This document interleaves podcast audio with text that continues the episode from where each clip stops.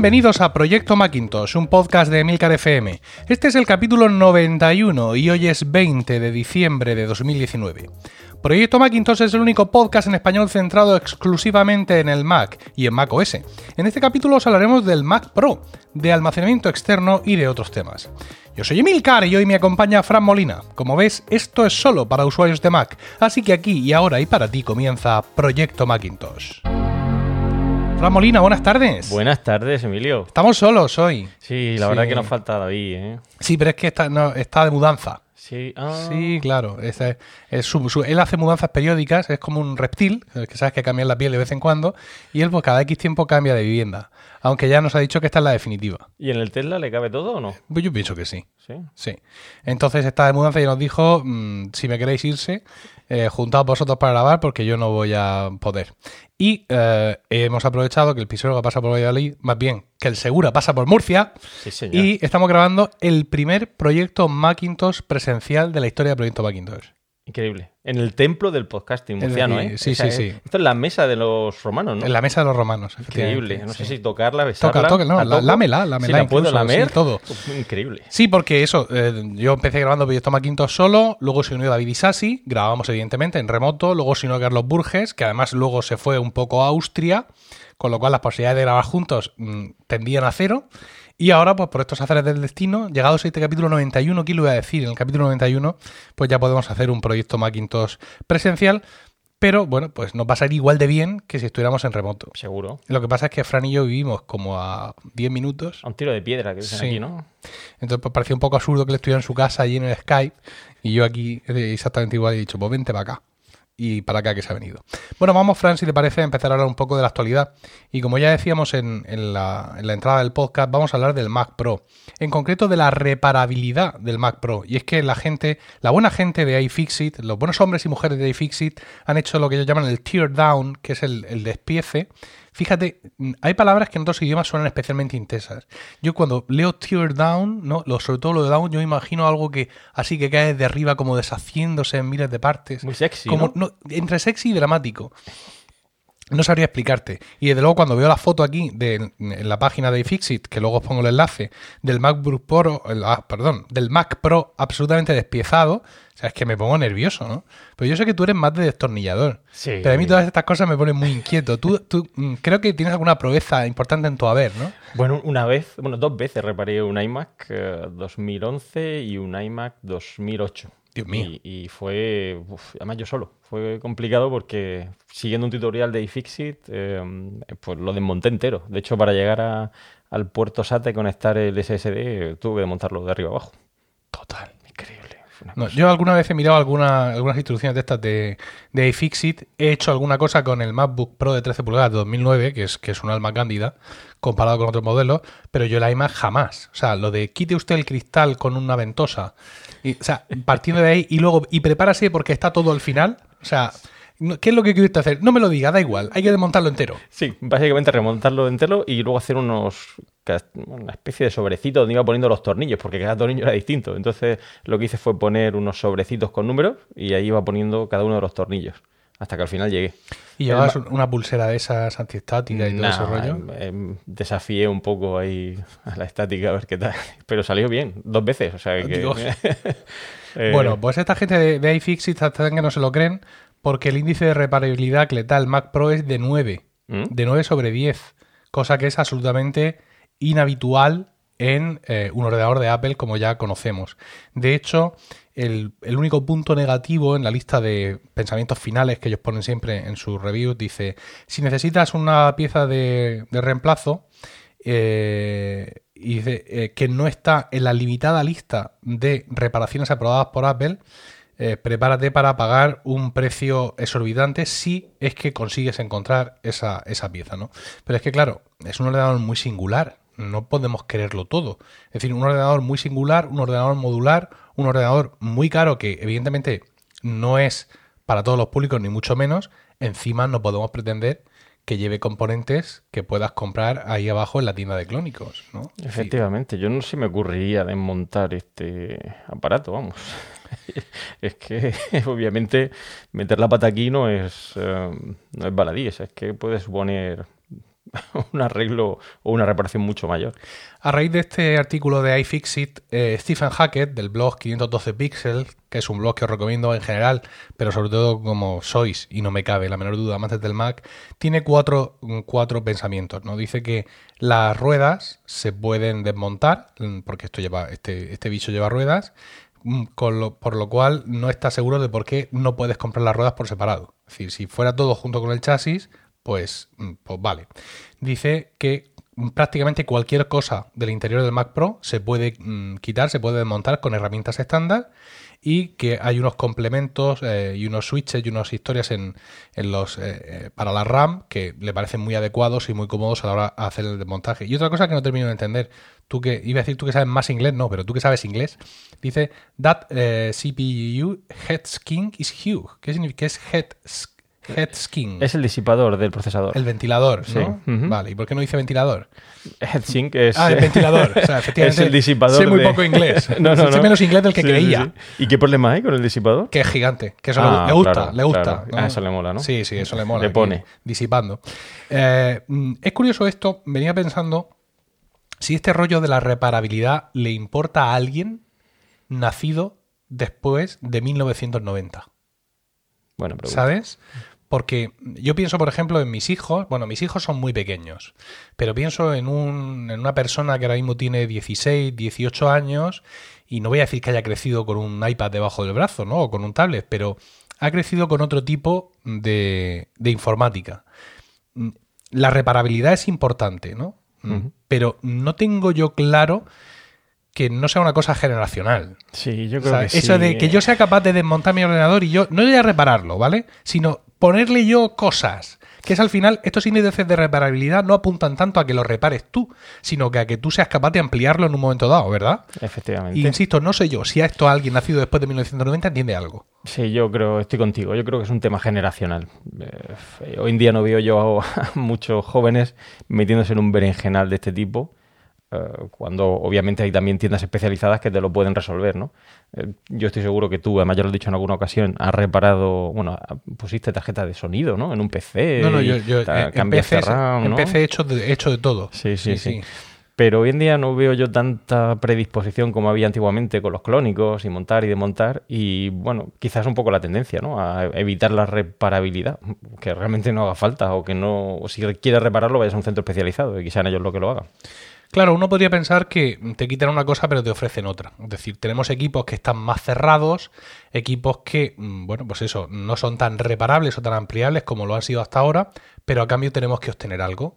Tenemos que obtener equipos con más rendimiento, tenemos que obtener equipos más ligeros, porque claro, para poder abrir algo tiene que tener tornillos y los tornillos ocupan sitio. Si yo esto lo cierro con no sé qué silicona o con no sé qué sistema de encaje para que no se abra nunca más, ya me ahorro todo el tornillaje y todo ese tipo de historias, ¿no? Es decir, que a veces también quizá el usuario pide, mm, pide fineza en el diseño, pero luego aparte quiere abrirlo para meterle él una pastilla de RAM. y, y, lo mismo todo no se puede. Y hay otro tema, efectivamente lo que tú dices de los tornillos. Si quitamos tornillos y soldamos componentes a la placa, al final reducimos espacio, estamos reduciendo peso y es lo que muchos vamos buscando, es decir, portabilidad de los dispositivos. Quizá en el caso del Mac Pro no se aplique tanto, para eso lleva rueda, ¿no? Para moverlo por la oficina, pero en cualquier dispositivo portátil, eh, ordenador, MacBook Pro, etcétera, eh, si tenemos que ir cargado con él por todo el día, lo que queremos es que pese lo menos posible, ¿no? Y si comparamos un MacBook 2009 eh, con un MacBook como el tuyo de, obviamente son 12 pulgadas, pero el peso es una diferencia abismal. Y, y, el motivo es principalmente eso. Si están soldados los componentes, no hay nada que atornillar ni desatornillar. Y, claro, pues al final se reduce el peso. No, y aparte del avance tecnológico. Quiero decir, yo estoy pensando ahora mismo en un ordenador, en un, en un portátil de IBM, de estos clásicos que hemos visto en miles de empresas, y en qué fuente de alimentación llevaban dentro, que es la que en ese momento había, ¿no? Qué tipo de convertidores de señal analógica digital tenían dentro, que es lo que ese momento había, y ahora eso ya no existe. Ahora existen otro tipo de componentes mucho más miniaturizados, pero al mismo tiempo difícilmente, mm, precisamente por su naturaleza, más difíciles de reemplazar. Entonces, no, no, es que yo quiero poder cambiarle la fuente de alimentación a mi ordenador. Mm, oiga, ¿quiere usted un ordenador que pese 5 kilos y medio? Porque si no lo quiere, entonces usted no le va a poder cambiar la fuente de alimentación. Efectivamente. No, es una cosa un poco, un poco así. Sí, yo creo que los tiempos de desmontar, eh, poner piezas, sobre todo a nivel usuario, han pasado a la historia. Eh, es muy triste decirlo porque yo creo que tenía ese punto, me preguntabas al principio, ¿qué sentiste, no? De montar Sí. un iMac, ¿no? Pues es- fue un desafío, ¿no? Decir, bueno, voy a conseguir arreglarme yo mismo el ordenador. Pues para mí, ver que terminar enchufar y funcionaba aquello era pues una satisfacción increíble. Sí, a ver, yo sentí algo parecido la última vez que hice algo así. La última vez que hice algo así fue algo que entonces hacía mucha gente, que es coger un ordenador de Apple, en mi caso este MacBook Pro de 13 pulgadas de 2009, y ponerle un Fusion Drive, ¿no? Esos maravillosos Fusion Drive, me suena por aquí una notificación de no sé qué. Eh, esos maravillosos Fusion Drive que Apple acaba de presentar en sus nuevos ordenadores, pues todos lo queríamos también para nosotros, y nos explicaron que se podía hacer, ¿no? Que teníamos hueco, que podíamos meter un segundo disco duro, ahí el SSD, y luego había un hechizo por terminal. No sé si tú esto lo llegaste a hacer en algún momento. Yo hice, bueno, le instalé un segundo disco duro con el puerto Sí. SATA que tenía el iMac, pero no hice Fusion Drive. Lo que hice Ah. fue instalar el sistema operativo en SSD y, Y el los otro datos en otro, bueno. Pues esto, había un hechizo en terminal que lo hacías para hacer una unidad lógica única con cada uno de los dos, o sea, juntando los dos volúmenes y el resultado era muy bueno. Muy bueno porque además decidías tú la proporción. ¿no? Recordemos que inicialmente la proporción en, en un Fusion Drive de Apple era básicamente 75% almacenamiento mm, en estado sólido, ¿no?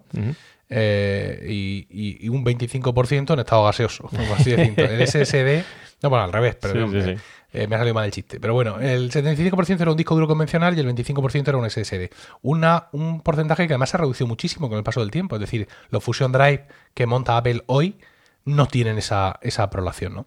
Pero sin embargo, cuando te lo hacías tú mismo, eh, claro, tú mismo elegías cuál era tu proporción que iba en función directamente del dinero.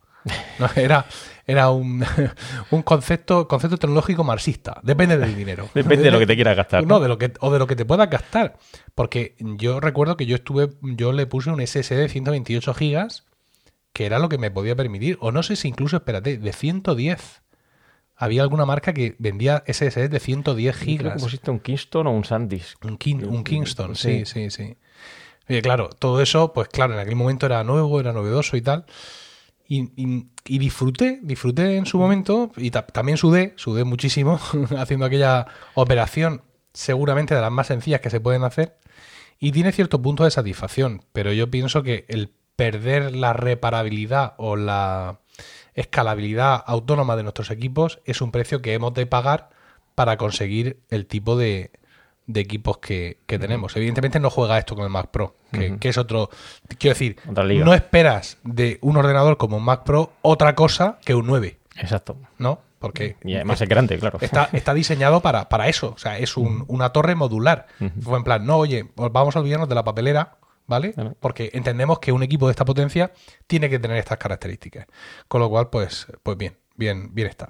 Y mm, a continuación, hablando del, del tema del Mac Pro y muy unido, en el capítulo de Weekly, mi podcast privado de la semana de la semana pasada, sería mucho decir, porque no sé cuándo vais a escuchar esto, pero a ver, en el capítulo de Weekly que yo saqué el 13 de diciembre, hablaba de eh, que solo podía quedar uno, o que yo pensaba que solo podía quedar uno entre el iMac Pro y el Mac Pro. Y eso es una idea que está, está corriendo mucho por ahí. Antes de empezar en eso, eh, me gustaría hablar un poco también como, aperitivo a esta historia del monitor que acompaña al Mac Pro, ¿no? El Pro Display XDR, que es un monitor del cual casi no tendríamos que hablar porque no es un monitor que ni siquiera nos podamos plantear, ¿no? Eso es otro tipo de producto, un galáctico, ¿no? Y Stephen Hackett, precisamente, el de 512 píxeles, se dio cuenta de que el iMac Pro no estaba incluido en la lista de modelos de Mac compatibles con este monitor. Mm, Es decir, que no podemos conectar el iMac el Pro. iMac Pro Pro Ah. al nuevo monitor brutal. Recordemos que muchos usuarios Pro han comprado con gran satisfacción un iMac Pro en lo que decimos en mi pueblo, en el INTE. ¿no? Entre que te- mm, mientras esperaban a que saliera, saliera el nuevo Mac Pro, ¿vale? Apple sacó ese iMac Pro para tener a esa gente medio entretenida, ¿no? Y a fe que se han entretenido porque es un ordenador encomiable. Y Stephen Hackett, que tiene un iMac Pro y lo ama por encima de todas las cosas, bueno, de todas las cosas materiales, quiero decir, eh, se dio cuenta de que ese iMac Pro no estaba en la lista de eh, Macs compatibles. Entonces, un editor de, de vídeo que escuchó esta historia ha demostrado que sí, que son compatibles, porque claro, ahora mismo seguramente muchos estáis pensando, ¿y cómo pueden no ser compatibles? O sea, ¿qué, puede decir un monitor cuando yo le enchufo un ordenador? ¿Qué puede decir? No, no me adjunto, o algo así, o un tema de drivers, o no sé qué, como es tan místico este monitor, pues tampoco sabemos cuál puede ser su reacción. Entonces parece ser que sí, que sí funciona, pero solo a 5K. Y recordemos que el Pro Display XDR mm, llega hasta 6K. ¿Por qué es esto? Pues parece ser que el iMac Pro usa eh, una controladora Thunderbolt 3 que se llama Alpine Reach, escrito Alpine Ridge. He hecho lo que he podido, Juan eh, que no tiene suficiente ancho de banda para llegar a los 6K eh, de, ese monitor. Entonces, quizá por esto Apple ha decidido pues, no incluirlo en esa lista pues, para evitar lo habitual, ¿no? Es decir, vale, me he comprado el monitor y ahora veo que no llego a los 6K. Mm, muy mal Tim Cook. básicamente, ¿no? Eh, esto es una pista para, para, esta gente, para Stephen Hackett y mm, otros bloggers que han estado atentos a esta historia. Es una pista más de que efectivamente el futuro del iMac Pro, como yo ya comentaba la semana pasada, puede estar un poco, un poco tiznado, ¿no? Es decir, una máquina encomiable, ya, te digo que mucha gente que se la ha comprado dice que es la mejor máquina que han tenido en ese sentido y que no echan de menos el no haber tenido un Mac Pro disponible. Eh, y el hecho de que ahora se quede un poco mm, cojo, pues puede dar a entender de que sería un equipo que quedaría fuera. Yo en Weekly lo que hice fue comprobar las configuraciones básicas de ambos equipos. Vi que una configuración básica del iMac Pro mm, es muy parecida en potencia y en, en, general con la configuración básica del Mac Pro. Ambas configuraciones básicas tienen un precio de partida similar, no, no es el mío, pero similar. Y entonces, claro, te planteas, ¿qué hago? ¿Me compro el iMac Pro que viene con un monitor 5K? ¿O me compro el Mac Pro mm, cuyo límite es el cielo? ¿No? Es decir, que es un ordenador que realmente puedo expandir a mucho más allá. Hombre, pero obviamente también el público yo creo que es distinto, ¿no? En el caso del iMac Pro y, el Mac Pro, aunque a, priori son dos dispositivos Pro, yo creo que el público es distinto. Y fíjate aquí una cosa de lo que comentabas antes, el, problema está precisamente en la controladora Thunderbolt 3. Es decir, que quizá con una reparabilidad eh, hubiera sido posible cambiar esa controladora y hubiera oh. permitido perfectamente conectar ese, esa SK, ¿no? Pero en este caso, pues a Apple no le interesa. Yo creo que está destinado a públicos distintos, ¿no? El, Mac Pro, eh, además, llega a límites estratosféricos el precio, lo que hemos estado viendo, ¿no? Hmm. Eh, es obviamente un dispositivo, pues eso, para gente ya muy, muy, muy top. Y como decía, pues, pues iFixit puede decir que la reparabilidad sea mayor o menor, pero a mí no se me ocurriría abrir un solo tornillo de esa caja después de haberme gastado un dineral ¿no? en comprarlo. Yo creo que sí van enfocados al mismo, al mismo público. Es decir, a un público que necesita mucha potencia y que mm, de momento no le podíamos ofrecer lo que realmente necesitaba. Pero hay gente que lo necesita para el trabajo, cuyo, por lo tanto, su nivel de posibilidad de inversión y de recuperación de la inversión pues, puede estar en, en otros aspectos. Es decir, muchos de nosotros, por no decir todos, pues hemos aguantado nuestro ordenador mm, quizá más tiempo de lo que aconsejaba porque no teníamos en el mercado lo que queríamos. ¿no? Y no me voy a comprar este equipo que ya tiene dos años voy a seguir esperando un poco más a ver si, maldita sea, le diera la gana en la siguiente keynote de sacar el ordenador que yo necesito. Muchas veces ha sido una espera infructuosa, pero bueno. Pero mm, empresa, gente de diseño, de proceso gráfico, lo que necesita es la mejor herramienta continuamente.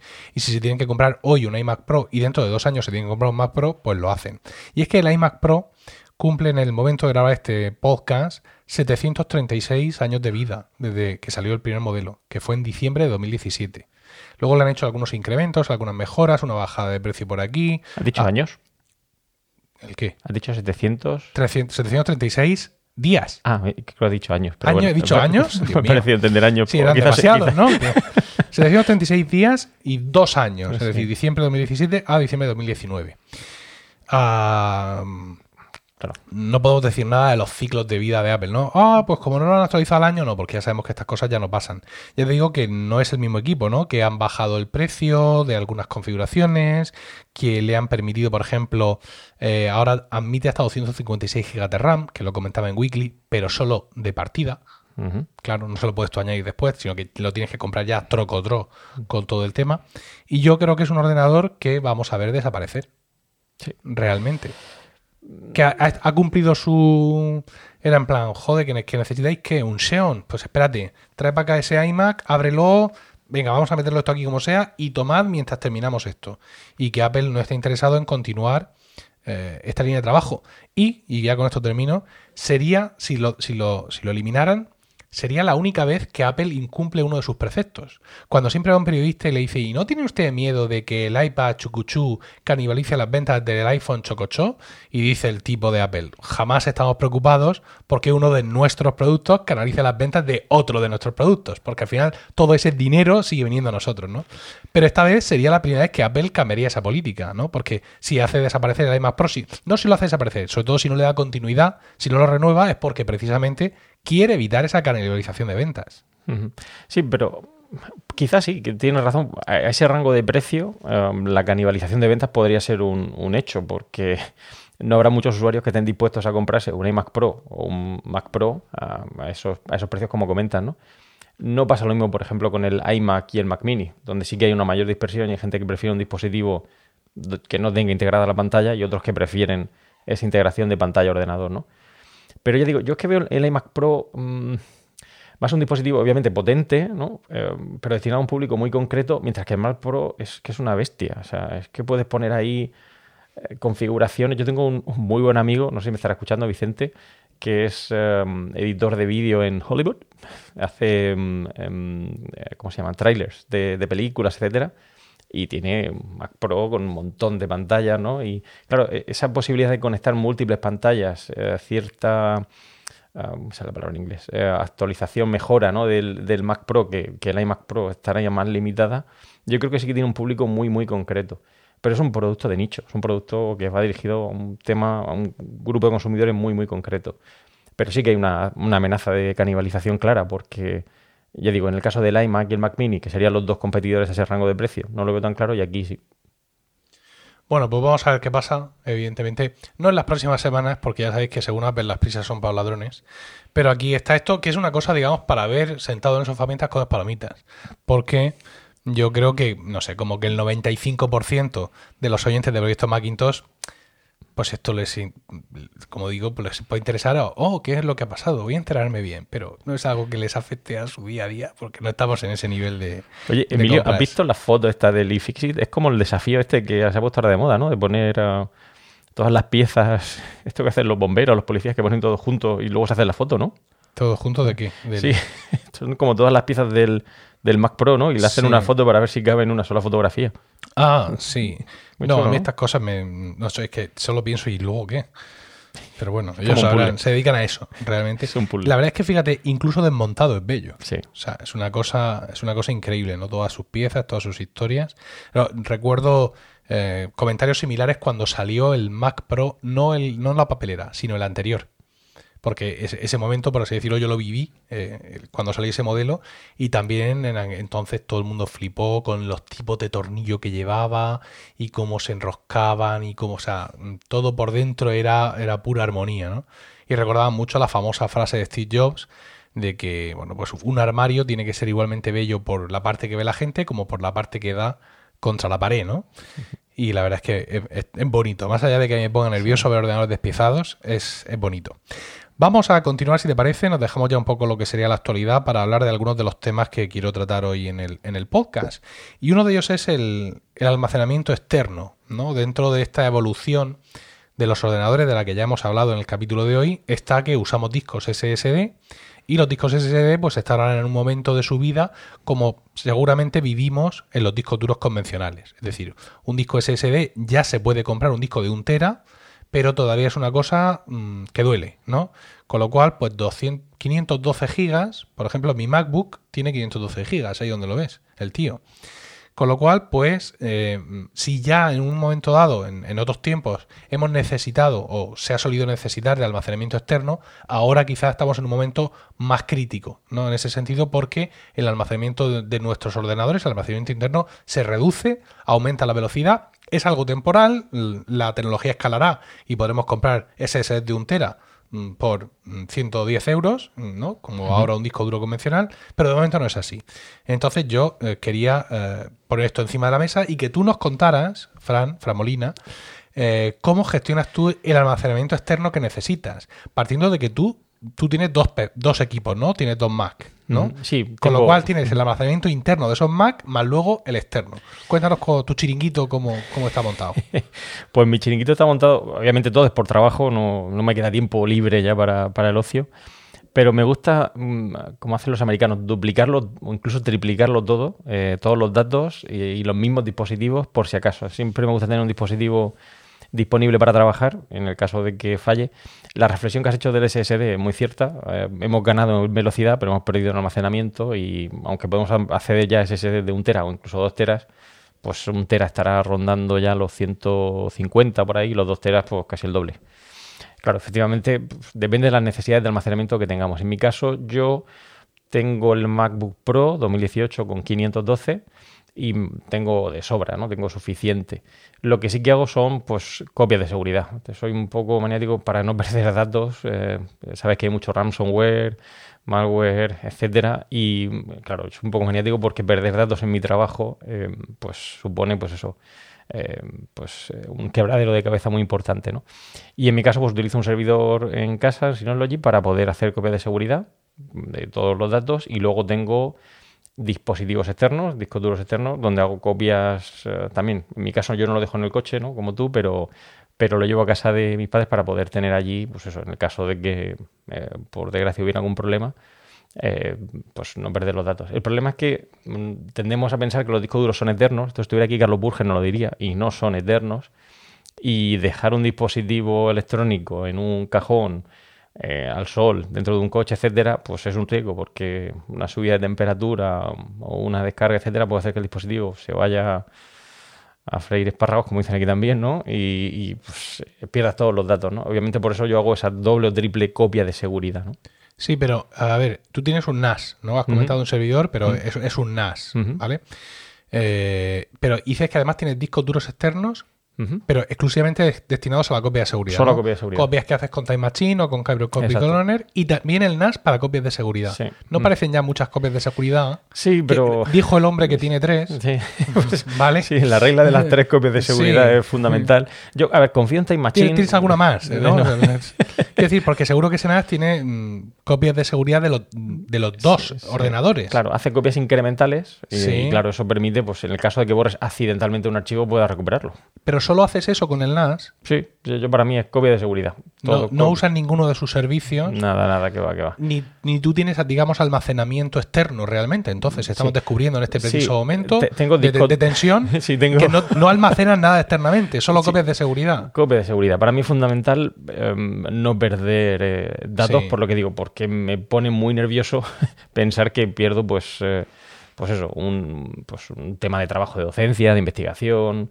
Estoy involucrado también en un proyecto muy importante. Claro, que no eso- nos puedes contar. que- Tendrías que asesinarnos a, Tendría to- que a toda audiencia. a toda la audiencia. Y eso hace pues que efectivamente quiera tener las copias de seguridad Sí. y por lo que decía, porque son dispositivos mecánicos que son muy susceptibles de, de morir. La ventaja que tienen los discos duros convencionales, por decirlo de alguna manera, con los platos giratorios, es que normalmente cuando fallan mm, se suele... Te la ves venir. Sí, exacto. Oye, clac, clac, clac, clac. Sí. Con el SSD no te la ves venir. No, la, la muerte silenciosa. Sí. tremendo. Pero el SSD muere. O sea, Sí. directamente pasa de 100 a 0 en este caso y, y adiós. O sea, ya no tiene arreglo. Entonces, claro, eh, sí que está esa posibilidad, pero mm, es igual que pasaba antes con los DVD, ¿no? La gente que lo guardaba eternamente. Pues sí, que, pues luego efectivamente enchufabas el DVD, lo pones en un lector al cabo de los años y eso no, no funcionaba, ¿no? Entonces, quizá por eso yo me gusta tener las copias de seguridad para no perder lo que son datos, obviamente, y las fotos de la familia. Digo datos, me refiero datos, No, no, la- fotos. las fotos de la familia, esto, Eso- por supuesto, esto es motivo de triple divorcio. Sí. ¿no? El, no, el no haber hecho triple copia de seguridad, se te divorcian tres veces Seguro, si se te ocurre perder seguro. alguna historia de esa, incluso Sí, tú sí. Te, te divorcias de ti mismo, ¿no? Porque sí. A ti también te duele claro. perder determinado Sí, tipo yo de tuve datos. una mala suerte hace mucho tiempo que precisamente perdí uh, fotos y me dio mucha rabia porque es algo irrecuperable. En, en aquel entonces no había dispositivos, uh, tantos dispositivos para copia de seguridad, no había tanta copia en la nube y, pues, bueno, tuve mala suerte, perdí en este caso, atento, ¿eh, Emilio, esto es una primicia, Perdí las fotos de mi viaje de novios. No. Sí. Bueno, pero tú tenías, tenías fotos digitales de tu viaje de novios. Sí, una de las primeras cámaras digitales que era del año 2003. Sí. Y hice las fotos y las perdí. Muy triste aquello, muy triste, muy triste. Sí, sí, sí. La guardo en la memoria, ¿no? En Pero momentos, sí. sí, es como para O sea, sacar un pañuelo, ¿no? sí, No, sí, sí. Y entonces, claro, desde aquel entonces yo estoy un poco obsesionado con las copias de seguridad porque es algo que eso Claro. eh, es un poco irrecuperable. Bueno, Mm. poco no, es irrecuperable. Y claro, pues no, no me gusta perder datos. Pero ya digo, es todo por trabajo porque realmente no tengo tiempo para, para más, salvo grabar en esta maravillosa red que es Milcar FM. Mm. Dios o sea, que por cierto, yo, bueno, es otra cosa. Como guardamos todos los archivos, o yo por lo menos soy un maniático de guardar Sí. los archivos, cada archivo de Hindenburg ocupa un montón y Sí. eso hay que meterlo en algún sitio. Mira, de eso precisamente quería yo hablarte a continuación porque eh, hoy es 20 de, de noviembre. Esto no sé yo si lo vamos a publicar. Ay, de noviembre. Diciembre. 20 de diciembre. No sé si me va a dar tiempo a publicar esto hoy. Lo mismo lo saco mañana, aunque sea sábado, pero nosotros no lo merecemos. Y en el capítulo de Weekly, precisamente que se ha publicado hoy, hablo de mi nuevo experimento sobre el almacenamiento externo. Yo tengo un disco duro externo de 2 teras, de las cuales tengo ocupados 1,5, creo, 1,5, sí.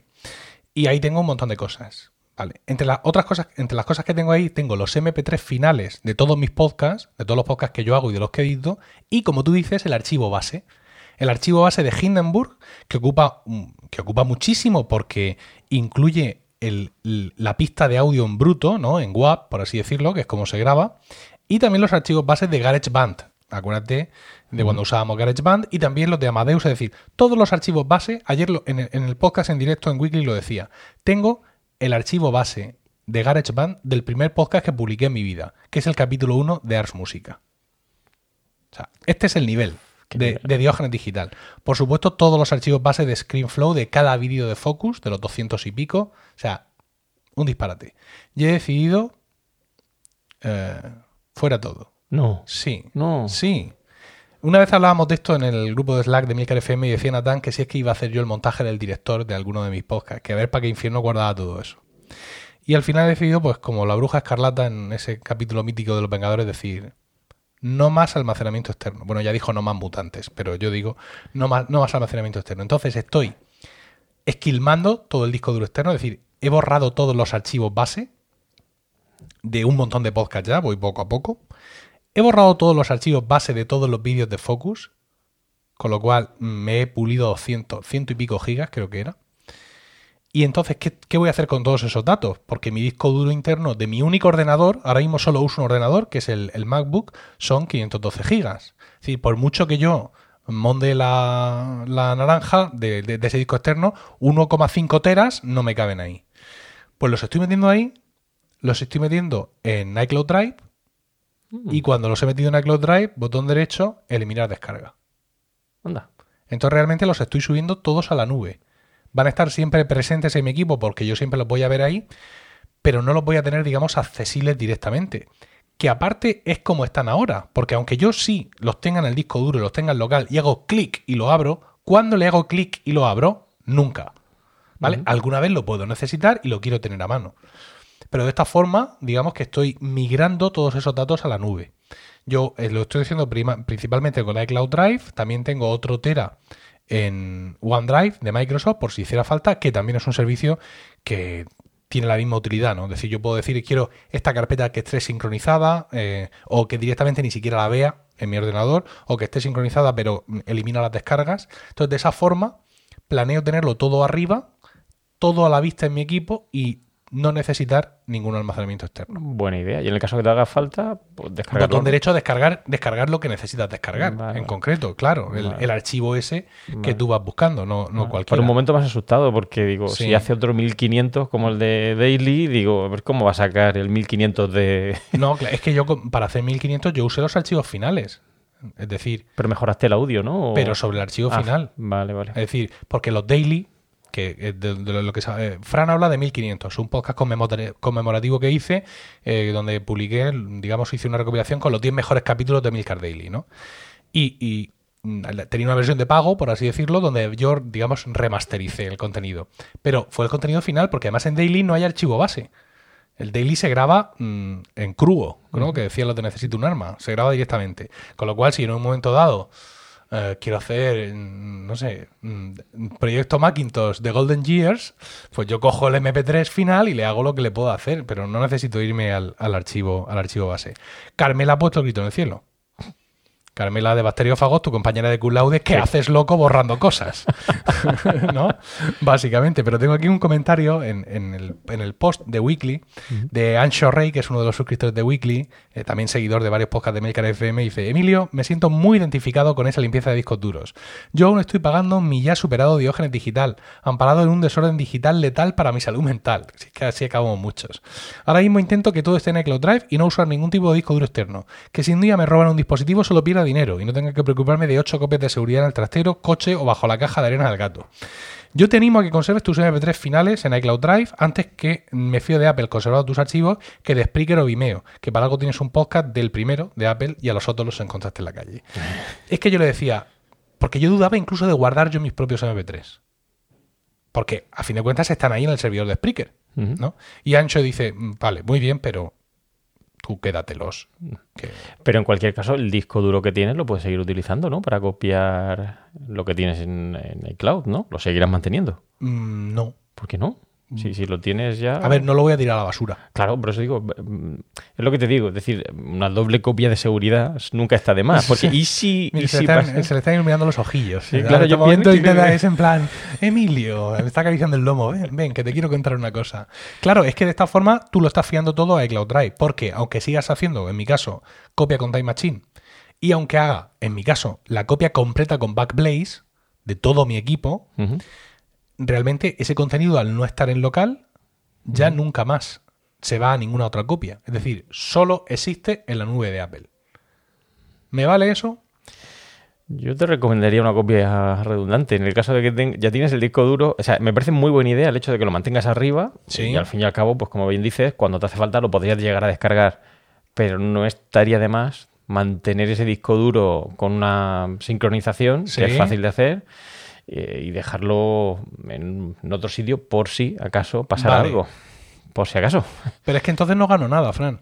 Sí, ganas. Eh, no, porque voy a tener que seguir cogiendo el MP3 y guardándolo en el disco duro. Sí, pero en, este caso no hace falta que lo hagas con tanta frecuencia. Es decir, aquí ya depende del riesgo que estás dispuesto a asumir. Es decir, pues si pierdo un mes de trabajo, pues bueno, dos meses, vale. Pero un año. Quiero pues decir, estamos hablando de que ocurre algo en iCloud Drive y yo pierdo todos mis archivos. Claro, por eso a eso me refiero. Es decir, esto, esto es posible realmente y no hablo solo de iCloud Drive. Pienso en en OneDrive, en Dropbox, en Box o lo que infiernos estéis usando cada uno. Mm. O sea, realmente Mm, mm, y os digo ahora a todos, planteáis un escenario en el que las nubes de datos de los principales operadores y empresas del mundo puedan fallar y te puedan decir, mire, se ha quedado usted sin sus fotos?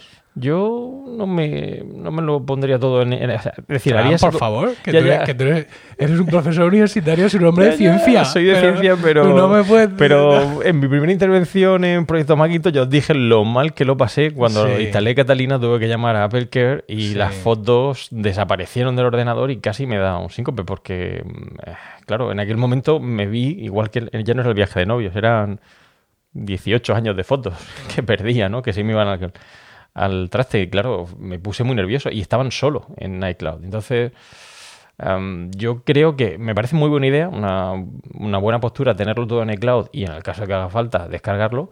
Pero ya que tienes el dispositivo, pues no está de más tenerlo ahí y hacer una copia pues cada X meses, ¿no? Venga, se me rompe el, disco duro externo. Bueno, sigue, ¿Me, ¿Me compro otro? Bueno, pero en ese caso, en el caso de que ocurra. perpetúo, perpetúo el, modelo. O sea, que tú me digas no lo, no lo tires por el balcón, ¿vale? O, no lo regales o no lo vendas de segunda mano en la página emilcar.fm barra segunda mano, ¿vale? Yo, eso lo puedo entender, ¿vale? Evidentemente no voy a coger y lo voy a triturar. Pero se rompe, como tú dices, un disco mecánico que hará clac, clac, clac algún día. Que entonces, ¿qué hago? Me compro otro y perpetúo el sistema. Y date cuenta de una cosa que te voy a decir para, para tu espeluznancia. Yo hasta ahora, como tenía el Mac Mini de ordenador principal, con un Tera, un Tera además de SSD, ahí a, lo, bestia, tenía eh, la aplicación de Apple Fotos configurada para almacenarlo todo en local. Los originales, ¿no? Todos. Con lo cual, todas mis fotos estaban físicamente en el disco interno de mi Mac Mini. Por tanto, todas mis fotos entraban en mi copia de seguridad de Time Machine del Mac Mini y todas mis fotos se iban a la copia de Backblaze en, allí en la nube en California. Ahora, eliminado el Mac Mini de la ecuación, flu flu voló. Sí, sí. O sea, mis fotos, las de la boda, Rocío está por aquí, como te escuche Sí. lo que estás diciendo, puede están ser. únicamente en iCloud. Y es que pienso que en algún momento tenemos que empezar a, a fiarnos de las cosas. A ver, yo con la persona que hablé de, de Apple Care, um, una, una chica muy maja, me dijo, bueno, no te preocupes, en el caso de que se hayan borrado, son 30 días que estarán ahí en el limbo de iCloud y podrás recuperarlas. Pero ya las has perdido, ya ya hay que recuperarlas, ¿no? Y siempre te va a quedar, quedar ese gusanillo, ¿no? Decir, lo habré... Ahora recuerdo um, un, podcast de, de, de Patuflinks, de, de, de Apps Max, eh, donde hablaba precisamente de, de esa... Creo que lo tiene programado, cada X tiempo él va revisando que efectivamente todos todas las fotos que tiene coinciden en número, es decir, que, no se le han perdido en esa sincronización eh, en algún momento, ¿no? Yo no sé si él hace copia de seguridad o no hace copia de seguridad, pero Ya, pero es que el nivel de paranoia de, de Christian es difícilmente alcanzable, quiero decir. Eh, es un caso, además, él es súper metódico, con un montón de historias, de rutinas, de sincronizaciones, de métodos, de procedimientos. Eh, yo no me veo capaz de dedicar el tiempo que él dedica eh, a todo eso, dedicarlo yo también. Entonces llega un momento en el que tienes que empezar a confiar. A ver, tú piensas que Apple ha hecho esto para el público en general. No, nosotros no somos, nosotros somos un, un- un poco pachanos de comer aparte. ¿Y tú crees que Apple al público en general no? La gente guarda tus fotos en la nube, chimpum. El usuario medio no sabe de dónde están de que si están en el local o dejan de estar en el local, ni se preocupa. El usuario medio que solo tiene un iPhone, Ujú. Sí, sí. ¿vale? Es decir, que sus fotos no las sincroniza con ningún ordenador porque tiene un ordenador, pero ya ha dejado de usarlo. ¿Este qué? Sí, sí. Y, igual- y el sistema está pensado para eso. Sí, sí, sí. sí, No, está pensado para aquí, Pele y Mele, tú y yo, que tenemos tres iPads, dos Macs, eh, 35 iPhones y un iPod Touch por ahí que de vez en cuando lo despertamos. Y un NAS sincronizándolo todo y bailando la dambada alrededor. Sí, sí. Quiero decir, el sistema está pensado para el señor que tiene un iPhone y tiene todas las fotos de su vida ahí. Con lo cual tiene que funcionar. Sí, sí, sin duda, sí tiene que funcionar. Sí, ya digo que la postura me parece apropiada, pero ya digo, los que nos hemos visto en una situación de perder, en este caso, fotos, ah, yo no me vuelvo a ver en una de esas. Quizá ya es la paranoia, es- una vez que te ha pasado, pues no quieres que vuelva a ocurrir, ¿no? Y bueno, hay mucha gente que, que ha tenido problemas con sus dispositivos móviles, teléfonos, no solo iPhone, Android, etcétera, por no haber hecho copia de seguridad. Ahora obviamente tienen ya Google Fotos, pero en su momento cuando no había esa opción y se perdía todo. Sí. Bueno, sí. Yo he de reconocer que hay mucha gente que ha sufrido, tú has sufrido, y entiendo cierta mm, reticencia a todo esto. Pero bueno, ya contaré, porque tampoco sé si esto es posible. Quiero decir, tampoco sé si ese tera y medio yo lo puedo reducir tanto. Porque, ¿sabes? Una parte importante que forma ese tera y medio, películas. Mm, Películas que yo en su momento descargué ilícitamente y que están ahí. Eso me preocupa poco. Porque las voy a borrar todas. Mm. ¿Por qué? Porque no las veo. Claro, ese es el problema, que no tienes para, tiempo, ¿no? para- no, no, es que para ver esas películas que ya las he visto, por supuesto, y que formaban parte, digamos, de mi biblioteca de iTunes, para verlas en el Apple TV, yo tendría que tener el ordenador encendido, con iTunes encendido, para que en la opción esta de compartir en casa se vieran. Y eso no lo hacemos ya. Vamos a ver algo. Entro a Netflix, Claro. o a HBO, o a Prime Video, o a Apple TV Plus, y dentro de mm, 90 días a Disney Plus. Entonces, que me descargué mm, el día de la marmota hace 620 años y lo tengo en mi disco duro, muerte. Muerte. Pero hay otra cosa que sí es importante y que sí me preocupa, que son los vídeos familiares. Ah, Esos vídeos, ahora se hace menos, pero en su momento mo- hacíamos montajes de los vídeos y tal, porque era más excepcional. Ahora, con los teléfonos que tenemos, hay mucho más movimiento de vídeo, mucho más inmediatez, lo grabo y lo comparto. Por ejemplo, hoy, no sé en, en tu caso, pero hoy hemos tenido el, el- festival navideño en los colegios. ajá, sí, sí, yo también lo he tenido. Pues yo en su momento no ya que grabar a mis niños, hasta podía grabar a todas las clases. Me venía, cogía iMovie, una portada, una musicaza de entrada, subtítulos, clase de no sé cuántos, de la señor no sé cuántos, para luego ofrecérselo a todo el colegio. Ahora grabas en 4K 60 frames por segundo Y conforme terminas de grabar lo metes en el WhatsApp de la clase para los papás que están jodidos y no han podido ir a verlo Sí. ya no ha lugar a una portada, a una musicaza, a, a nada. Sí, sí, no, en eso tienes razón. Obviamente, de nuevo, los tiempos cambian, pero yo estoy pensando, has dicho, en los vídeos familiares. Yo recuerdo hace poquito a mis padres por su aniversario, les digitalicé un vídeo VHS de entonces, lo pasé a formato digital porque ya no hay vídeos VHS para, para verlo, ¿no? Y se emocionaron mucho, ¿no? El hecho de tener ese vídeo. Claro, yo pienso en perderlo, eso no lo tengo en, en, en iCloud, no se me ocurre subirlo a iCloud ni nada por el estilo, o sí, pero después de lo que me ha costado mm, hacerles eso, llevarlo a la tienda, etcétera, pues hombre, eh, no me gustaría perderlo. Entonces, pues si puede estar en un sitio y puede estar en otro y no supone un coste excesivo en este caso, pues yo creo que se podría hacer. Aunque obviamente, ya digo, ya depende de lo paranoico que se vuelva uno con las copias de seguridad. No tienes por qué hacerlo todas las semanas ni todos los meses. Hmm.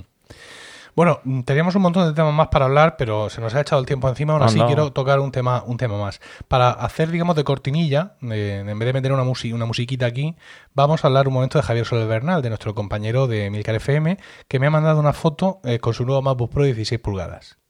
¿Vale? Así con carita de tal, señalándolo. Porque se lo ha comprado su jefe, porque se lo merece, dice. Eh, comentarios que me hace Javier Soler Bernal. Eh, por cierto, la, la pantalla del MacBook Pro de 16 pulgadas, viniendo de uno de 15 pulgadas, se nota. Pensaba que no se notaría tanto, pero se nota.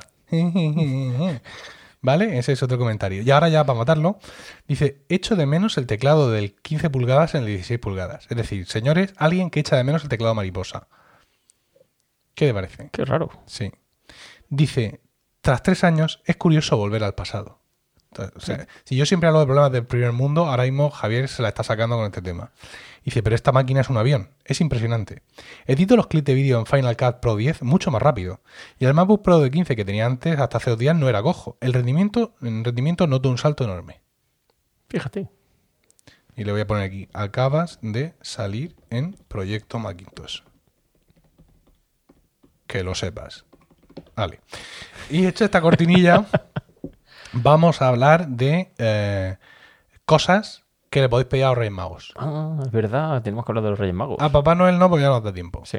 Para los Reyes Magos sí le podéis pedir cosas y eh, Fran ha traído aquí un montón de ellas, que luego pondré una foto en alguna parte. Sí. Eh, pero ha traído un montón de cacharros de los que más me encantan a mí, que son todo cosas USB-C, que ya sabéis que soy súper fan de todo esto. Fran, cuéntanos, eh, por favor, todas estas maravillas que nos has traído aquí, que Pues- compartir con nosotros pues- para la carta a los Reyes Magos. Yo también creo que es una época ideal, ¿no? Para hablar de los Reyes Magos. Sí. Y como la semana. Bueno, la semana pasada, ¿no? La última vez que grabamos Proyecto Macintosh estuvimos hablando de ese hub eh, que tenías conectado al monitor donde enchufabais Sí. vuestro MacBook tú y Rocío. Ahora, ahora te enseñaré el chiringuito. Ahora me lo enseñas, ¿no? Con el soporte de IKEA, que recordemos que era la pieza vital de todo esto. ¿no? He pensado en traerme eh, varios hubs USB-C que pueden ser Sí. un buen regalo para todos aquellos que se compren, como aquí Javier, el MacBook eh, Pro de 16. No se lo ha comprado él, ¿eh? bueno, se lo ha se lo comprado, regalado. se lo ha comprado su jefe. Su jefe, ¿no? Sí. Joder, qué jefe. Sí, O, o si tenéis otros dispositivos de los que no hablamos aquí en Proyecto Macintosh, Efectivamente. eh, pero que pueden tener USB-C, pues os pueden venir muy bien. Y yo, como le estaba diciendo a Emilio, tengo varios de ellos. en concreto cuatro. En concreto, cuatro. bueno, tengo el, el normal de, de Apple, pero hay uno que me gusta. Cinco, entonces. Cinco, sí, ¿verdad? Sí, claro. Sí, es que el de Apple no cuenta, ¿no? Ah. Uno que me gusta mucho, que luego tenemos que hacer una foto. Y Sí. viene muy bien, yo lo utilizo mucho cuando tengo que dar conferencias por ahí fuera, porque todavía hay muchos cañones que tienen salida VGA, no tienen HDMI. Sí. Y este hub USB-C lo que añade es audio. Es decir, Ah. podemos añadir VGA Sí. con una salida de audio, que Vale. muchas veces es el gran olvidado, y ponemos un vídeo en nuestra presentación y anda, no hay audio. Y no podemos, ¿no? Pues con esto lo podemos resolver. Obviamente se podría conectar de otra manera, pero con un solo hub. Y además pesa muy poquito. Yo diría que Y, incluso y menos. que aparte es curioso, yo creo que no lo he visto. En, eh, mira, vamos a hacer una cosa. En vez de andar poniendo fotos, vamos a poner directamente los enlaces a Amazon o a Vale. Magníficos o a donde sea, ¿vale? Para que la gente pueda entrar y verlo. Este primer hub del que está hablando Fran, el que tiene salida de audio, salida mini jack, tiene una cosa muy curiosa y es que el cable USB-C es plano. Esto no lo he visto yo en ningún hub hasta ahora. Hasta este momento. Sí, además es muy maleable. Es decir, se puede doblar sí, bien, no pesa nada. Magnífico. Y no se calienta, también es una cosa muy importante. Sabes que los hubs se ponen. sí, se ponen a mil grados. Pues en este caso tampoco. Eh, Obviamente aquí solo hablamos de salida de, de vídeo y en este caso audio. Tiene también un puerto USB Ah. 3. eh, Sí. Ah. Y, y, bueno, la salida de corriente USB-C. Perfecto. Pero muy bien. Eh, Yo creo que es ideal para aquellos que necesitan movilidad y sobre todo tienen que hacer presentaciones. Yo se lo recomiendo 100%. Bien. Incluso más que el que tiene Apple. Sí. Sin duda. Venga. Luego tenemos el Duducool. que El este me lo- este, este, me lo recomendó sí, Emilio. claro. Este es un clásico. Esto es una Sí. maravilla. Eh, está muy bien. Este tiene una ventaja y es que además de llevar HDMI y VGA y los puertos USB 3A correspondientes, también tiene Ethernet. Sí. Esto está muy bien. Sí. Es de plasticujo. Eso es lo malo. sí. Sí. Y se calienta como el demonio. Sí, Esto se pone a 100. sí. ¿eh? Se pone. Que claro, obviamente para una solución temporal está bien, pero yo, Emilio, ahora me enseñarás tu chiringuito. Bueno, pero es que yo no es este el que tengo, ¿eh? Ah, A vale, ver, vale. Este yo lo tengo en el trabajo. Lo tengo conectado a uno de esos dispositivos de los que nunca hablamos. Y no sé a qué temperatura se pone porque no lo toco. Vale. Quiero decir, está ahí, en- está ahí también montado en un chiringuito, está por ahí y cumple su función a la perfección. Que es que cuando llego me enchufo y tengo el segundo monitor, tengo Ethernet y tengo una impresora USB eh, conectada complementaria a las que tenemos en red en la oficina. Y además lo tengo por partida doble, porque este, este me lo compré dos veces. Ajá. O sea, lo tengo, eh, lo tengo también como muchas veces como recurso precisamente para que Rocío se lo lleve Mm. cuando tiene que hacer presentaciones en la, en la universidad. Vale, pues sería un buen regalo de Rey ahora que no nos oye, ¿no? Que le compres el otro, el pequeñito. Así no, no pesa tanto. bueno. Y es muy barato. Esto Sí. es un buen regalo. Tengo ya. Sí. La carta Vale, está ya escrita. La carta está escrita. ya. Vale, Sí, vale. Eh, bueno, ese me gusta mucho, pero ya digo, se calienta como el mismísimo demonio. Es un, un- horrible. Eh, luego tengo uno que acabo de comprar, que es una maravilla. Sí. Este me encanta porque tiene los puertos. La Uy, una. La una. Perdón, es que es difícil grabar el ha sonado como un mensaje de texto. Estoy aquí enseñándoselo a Emilio al mismo tiempo que grabamos y Sí. claro. no sé si lo habrán escuchado ellos, ¿eh? Lo pero no, vamos. vale, vale. Venga. Lleva eh, puertos USB 3.0, USB-A. Sí. eh, luego lleva dos puertos, tres puertos USB-A 2.0. Sí. Hasta aquí bien, o sea, son cinco puertos USB. Sí.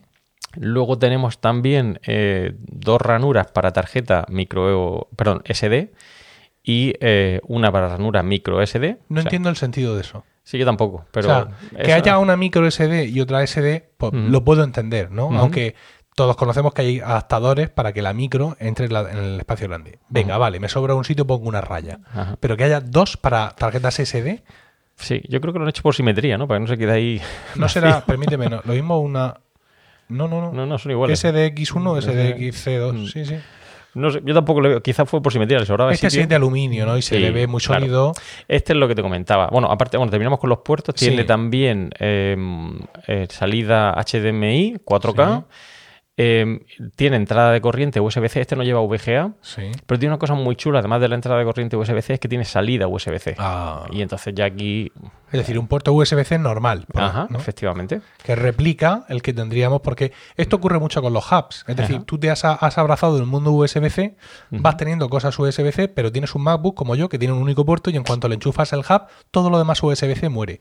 Por ejemplo, a mí me pasa eh, con un dispositivo que, del cual tú has hablado mucho, que es el mm, Luna Display. Ah, sí, Luna, sí, sí, sí. Claro, Claro, cuando eh, lo conectas. Es, es USB-C y como Claro. yo solo tengo un puerto USB-C, estoy, estoy frito. Si le conecto el Luna Display no puedo conectar nada más. Pues aquí podrías. Aquí Oh. podrías conectarle en ese USB-C. Podría. Extra, ¿podrías? Sí, si quisiera. yo si quieres te lo dejo y lo pruebas, ¿eh? porque es una maravilla. Y sobre todo no se calienta. Otro. No se calienta Dios nada. mío, solo compras cosas frías.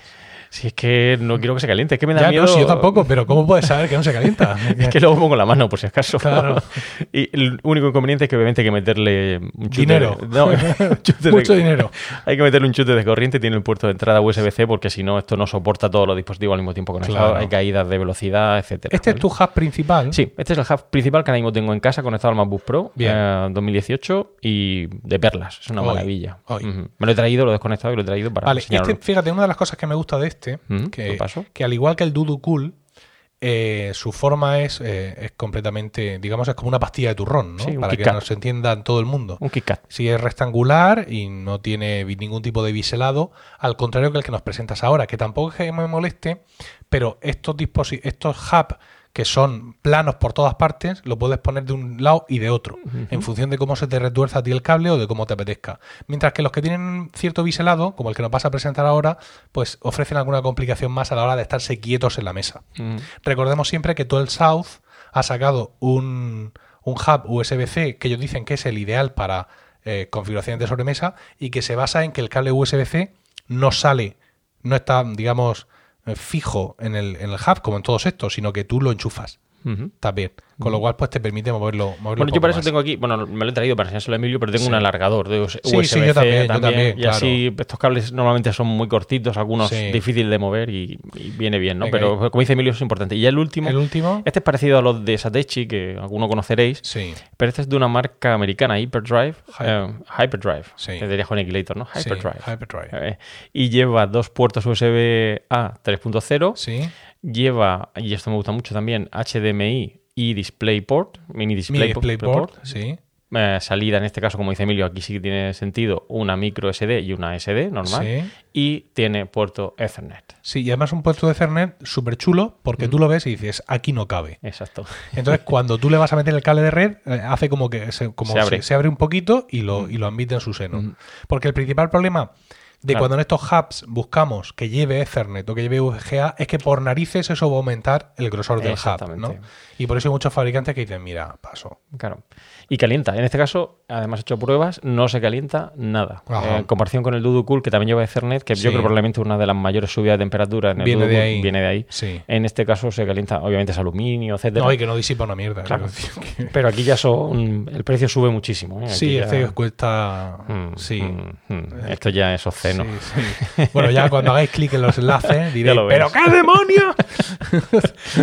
Y luego ya el último regalito, que a mí esto Sí. es una cosa que me gusta mucho. Bueno, los que- ay, tenemos. Apple Watch. Sí. um, y es uno que utilizo mucho en mis viajes cuando tengo que ir por temas de trabajo también a dar conferencias y demás. Esta es un- una batería portátil que tiene, ahora mismo no recuerdo la capacidad, lo pondrá por aquí. Tiene un puerto eh, Lightning que podemos utilizar para cargar el, el iPhone o el iPad, etcétera, y luego tiene una repisita aquí, un- una hendidura donde podemos poner el Apple Watch. Y perfectamente nos aguanta, pues creo que son tres cargas de Apple Watch y una carga de, de iPhone. Sí, a Rocío le he comprado yo una similar. No Mm. tiene el cable ese Lightning. Eh, tiene un puerto USB-A para que tú conectes ahí un cable y cargues lo que sea, pero tiene un cargador integrado de, de Apple Watch. También nos vamos a poner ahí el enlace este de Ugreen, que es uno de los sospechosos habituales Sí. en este tipo de, de dispositivos y de... Y funciona muy bien, ¿eh? Este digo, lo he utilizado muchísimo y me ha salvado mucho. Viajes cortos de dos, tres Sí. días, eh, suficiente para. Pues mira, en mi chiringuito que ahora te enseñaré, verás que el- el- mi, mi hub se calienta como un demonio. Hmm, En el momento que le conecto el cargador. Claro. Porque no, no siempre le conecto el cargador, ¿no? Pero cuando se lo conecto, eh, se calienta Pues- muchísimo. Sí, sí. Pues con este, ya digo, he hecho pruebas y nada que ver. Pues será Bueno. posiblemente por el material, pero bueno. Sí. Pues estos son los regalitos que yo recomiendo. Bien. ya fuera de los típicos que, como sabemos, hay. calcetines Exacto. de colores. Pero para aquellos que habéis tenido la suerte de que los Reyes Magos han traído un dispositivo Mac, eh, portátil, etcétera, y queréis un USB-C para completarlo, mm, está muy bien. Y si tenéis que viajar, pues la batería con para cargar el Apple Watch. Muy bien, pues sí, yo con la recomendación. eh, no, dice, digo, Javier, acá te sale en Proyecto Macintosh que lo sepas. Perdón, no sabía que os tocaba grabar. No, si no ha sonado la notificación, es que he leído nuestra conversación. A ver, y un icono de un icono de una risa, ¿no? Con que menos. Sí, un icono aquí partiéndome la caja. Vale, perfecto. Se oye por ahí llorar a Miguelito, a mi hijo, que está disconforme seguramente con alguna cosa que está ocurriendo eh, y lo manifiesta pues como sabe la criatura, que llorando. Claro que sí. Bueno, pues teníamos más cosas, pero bueno, eh, son cosas atemporales. Disculpad si hay niños, contesta Javier, qué cabrón. vale.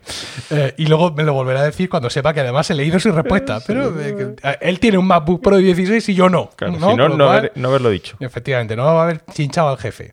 Eh, tenemos más cosas para hablar, pero son cosas como más atemporales, ¿no? Es decir, mm, cómo solucionar no sé qué problema con el MacBook Pro de 13 pulgadas de 2009, pues puede esperar a un mes, sí, yo- ¿no? Así que yo pienso que con esto hemos terminado, ¿no? Muy bien. Un recuerdo a David Sassi, Sí, que siga ahí con su Tesla moviendo cajas. moviendo cajas ahí abajo, no, que lo mande solo. Sí, verdad, tendrá algún botón, ¿no? Que se lo haga eso solo. ¿no? Lleva esto para allá, ¿no? Pero hay que poner la mano en el volante, si no, no puede, ¿no? Puede venir solo e ir solo a los sitios, Dijo que tenía que tener la mano en el volante. pero tiene que ser la suya. Pues a lo mejor pone alguna de esas de plástico y funciona, ¿no? Sí, o una pequeña visita a la morgue local. Por ver si tiene algo en despiece. Claro, claro, y lo deja enganchado. Bueno, en cualquier caso, os recuerdo, David Sassi, estás en nuestros corazones y en, y en nuestras mentes. Se ve la mano de Miguelito intentando entrar a- a- aquí al estudio. Eh, David Isasi, feliz Navidad, mm, Feliz feliz, Navidad. año viejo y año nuevo, felices Reyes Magos y hago extensiva estas felicitaciones no solo a David Isasi, sino a todos nuestros queridos oyentes. Feliz Navidad y que lo paséis muy bien y espero que os haya gustado mucho este programa. Fran, Pues nada, yo también despedirme, me sumo a las felicitaciones de Navidad, de Año Viejo, Año Nuevo. También desearle a David Isasi una buena mudanza y esperamos verlo pronto aquí en Proyecto Macintosh. Y yo, mientras ahora Emilio sigue despidiendo, seguiré lamiendo aquí el templo del podcasting eh, maquero de Milcar FM. Estamos aquí en la mesa, o sea que espero veros prontito aquí en Proyecto Macintosh, o escucharos en este caso. muy bien, pues nada más. Hasta la próxima. Aquí termina Proyecto Macintosh. Gracias por el tiempo que habéis dedicado a escucharnos. Tenéis nuestros datos de contacto en emilcar.fm barra Proyecto Macintosh, donde también esperamos vuestros comentarios. Hasta el próximo programa, que será seguramente dentro de un mes, recibe un afectuoso saludo de todos los que hacemos Proyecto Macintosh. On the back cover of their final issue was a photograph of an early morning country road, the kind you might find yourself hitchhiking on if you were so adventurous. Beneath it were the words, Stay hungry, stay foolish. It was their farewell message as they signed off Stay hungry, stay foolish. And I have always wished that for myself. And now, as you graduate to begin anew, I wish that for you. Stay hungry, stay foolish. Thank you all very much.